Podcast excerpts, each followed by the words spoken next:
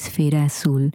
Te saluda Ana Margarita, tu educadora y consejera personal. Si te gusta este contenido, suscríbete ya porque es totalmente gratis. Por favor, comparte todos los episodios para que así otros amigos pues descubran este podcast. Te agradezco tu sintonía de todo corazón. Bueno amigos, he titulado este episodio Amigos y Rivales. Si mal no recuerdo una novela que se llamó así. Y me pareció apropiado porque en este mes estamos celebrando el amor y la amistad. Vamos a empezar por tratar de definir lo que es un amigo y lo que es un rival.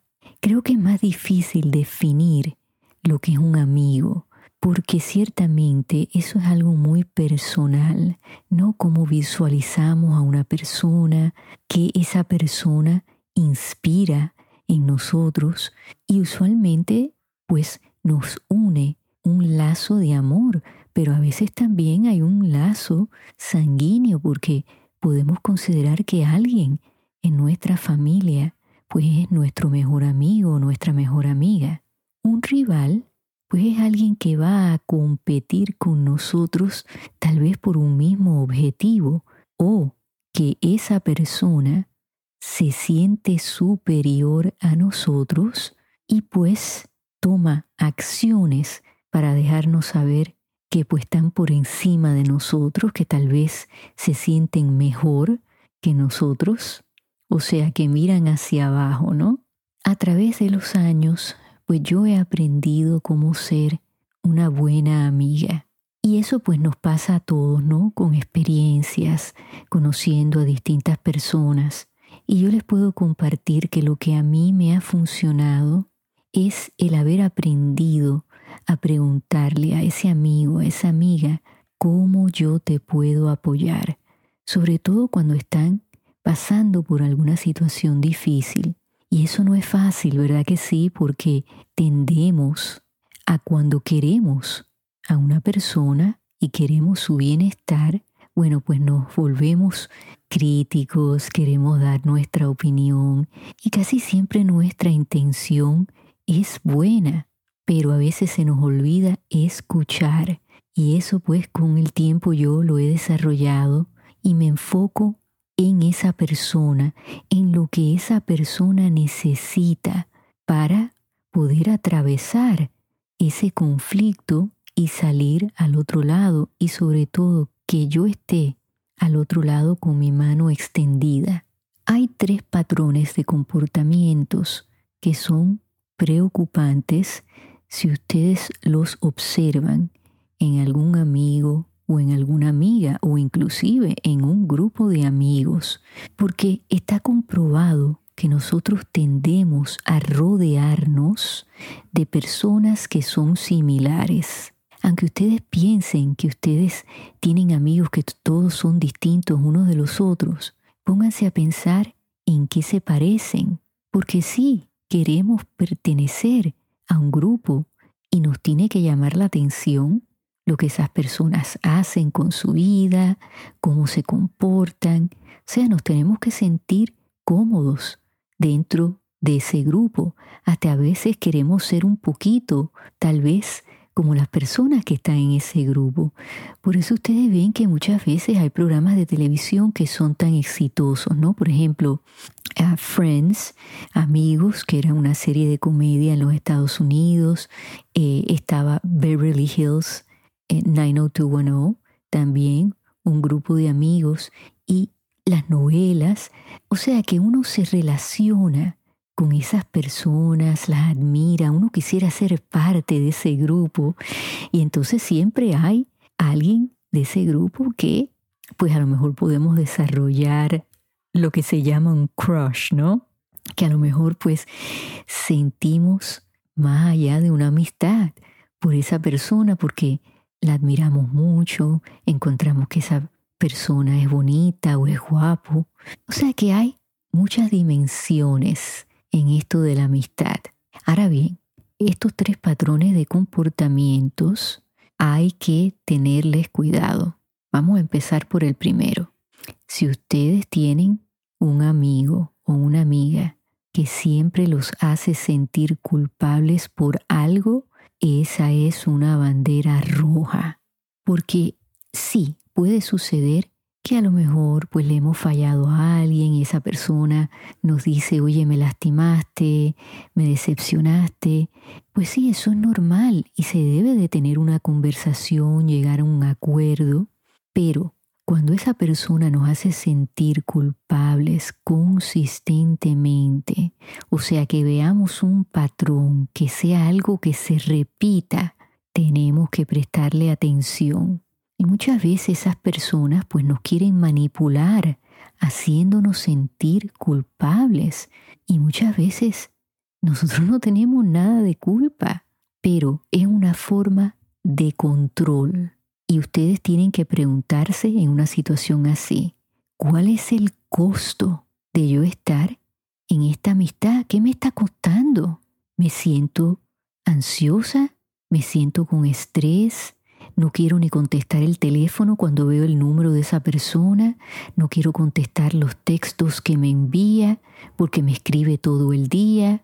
O sea, hay que mirar, ¿no? ¿Cuáles son esos patrones repetitivos?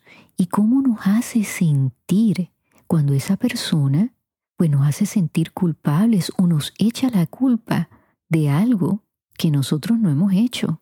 Lo segundo es utilizar el miedo. O sea, esa es otra táctica de control.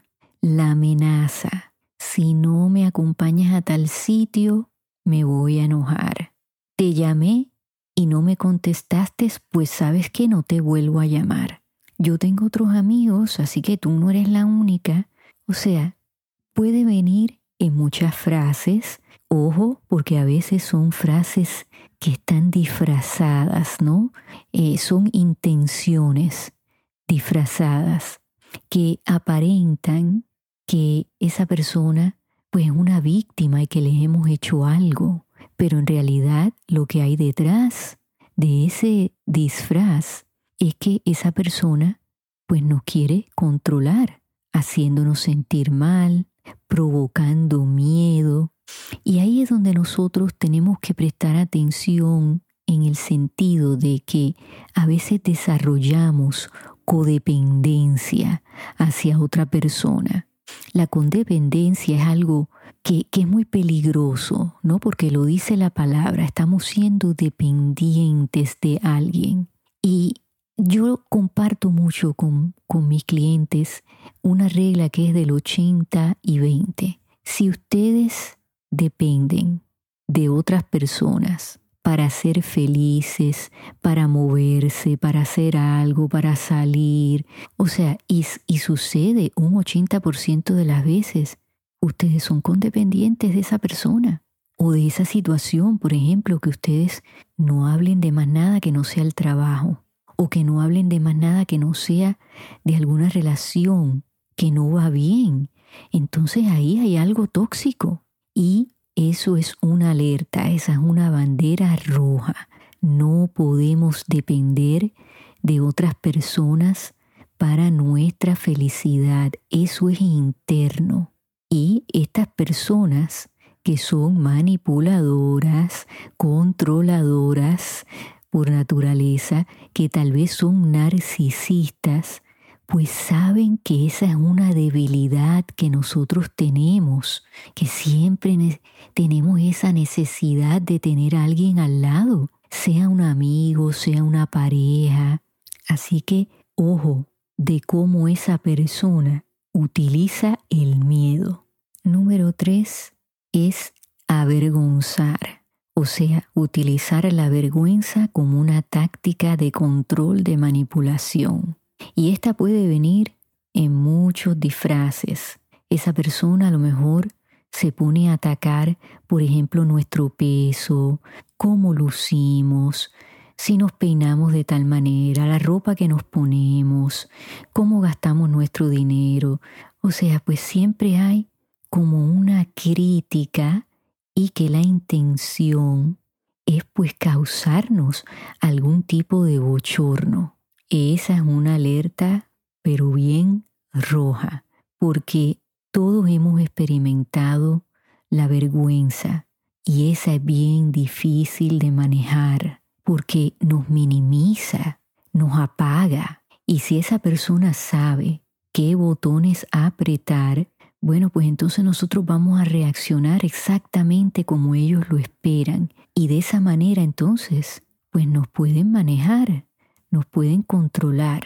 Por ejemplo, podemos escuchar comentarios como, oye, no hagas ninguna dieta porque tú no vas a poder perder peso, tú sabes cómo tú eres.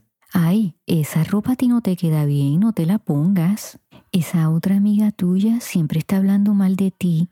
O sea que nos crean una imagen de nosotros mismos que pues nos avergüenza y pensamos, caramba, a lo mejor ella tiene razón o él tiene razón, yo no puedo hacer esto, no puedo hacer lo otro, tal vez solamente lo puedo hacer con la ayuda de ella, de él.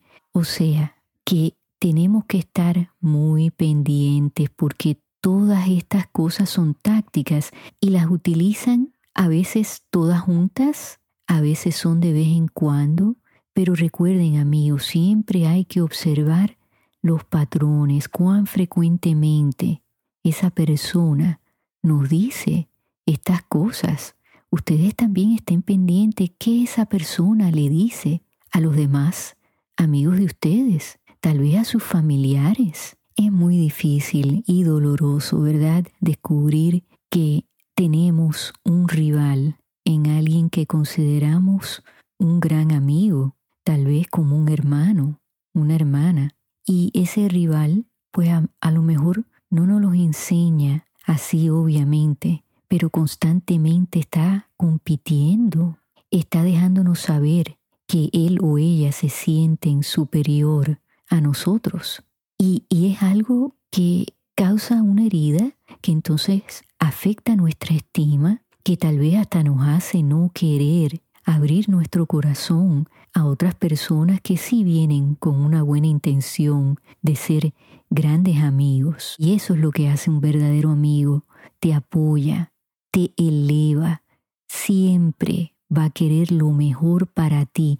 No hay competencia, al contrario, porque si te ven feliz, esa felicidad es de ellos también.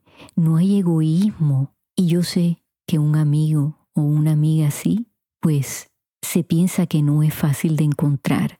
Y no sé, amigos, si yo pues nací con esa bendición, pero tengo amigos que son mis hermanos de distintas etapas de mi vida, de, de cuando estaba en escuela elemental, después en escuela superior, ¿no? En mis años de vivir en Puerto Rico, eh, en la universidad. Y hoy en día, pues tenemos una relación eh, muchas veces por teléfono, por texto, ¿no? Por, por, el, por el video. Y no nos vemos frecuentemente, pero las veces que nos vemos, cuando nos reunimos, es como si nos hubiéramos visto ayer. Y, y a mí no me importa si no me llaman en un mes, dos meses, puede pasar un año ese amor está ahí y siempre se despierta cuando estamos juntos y así es que sabemos que hemos encontrado a un gran amigo o una gran amiga.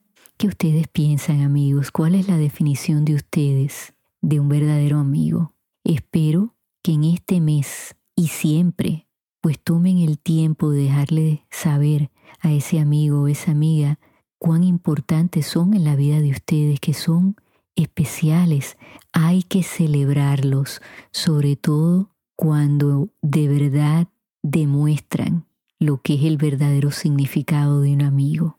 Así que, de su amiga, Ana Margarita, espero que hayan tenido un día de San Valentín hermoso y a celebrar el amor y la amistad todos los días. Bueno amigos, hasta la semana que viene, en donde quiera que ustedes se encuentren en esta gran esfera azul enciendan esas esferas del amor y la amistad.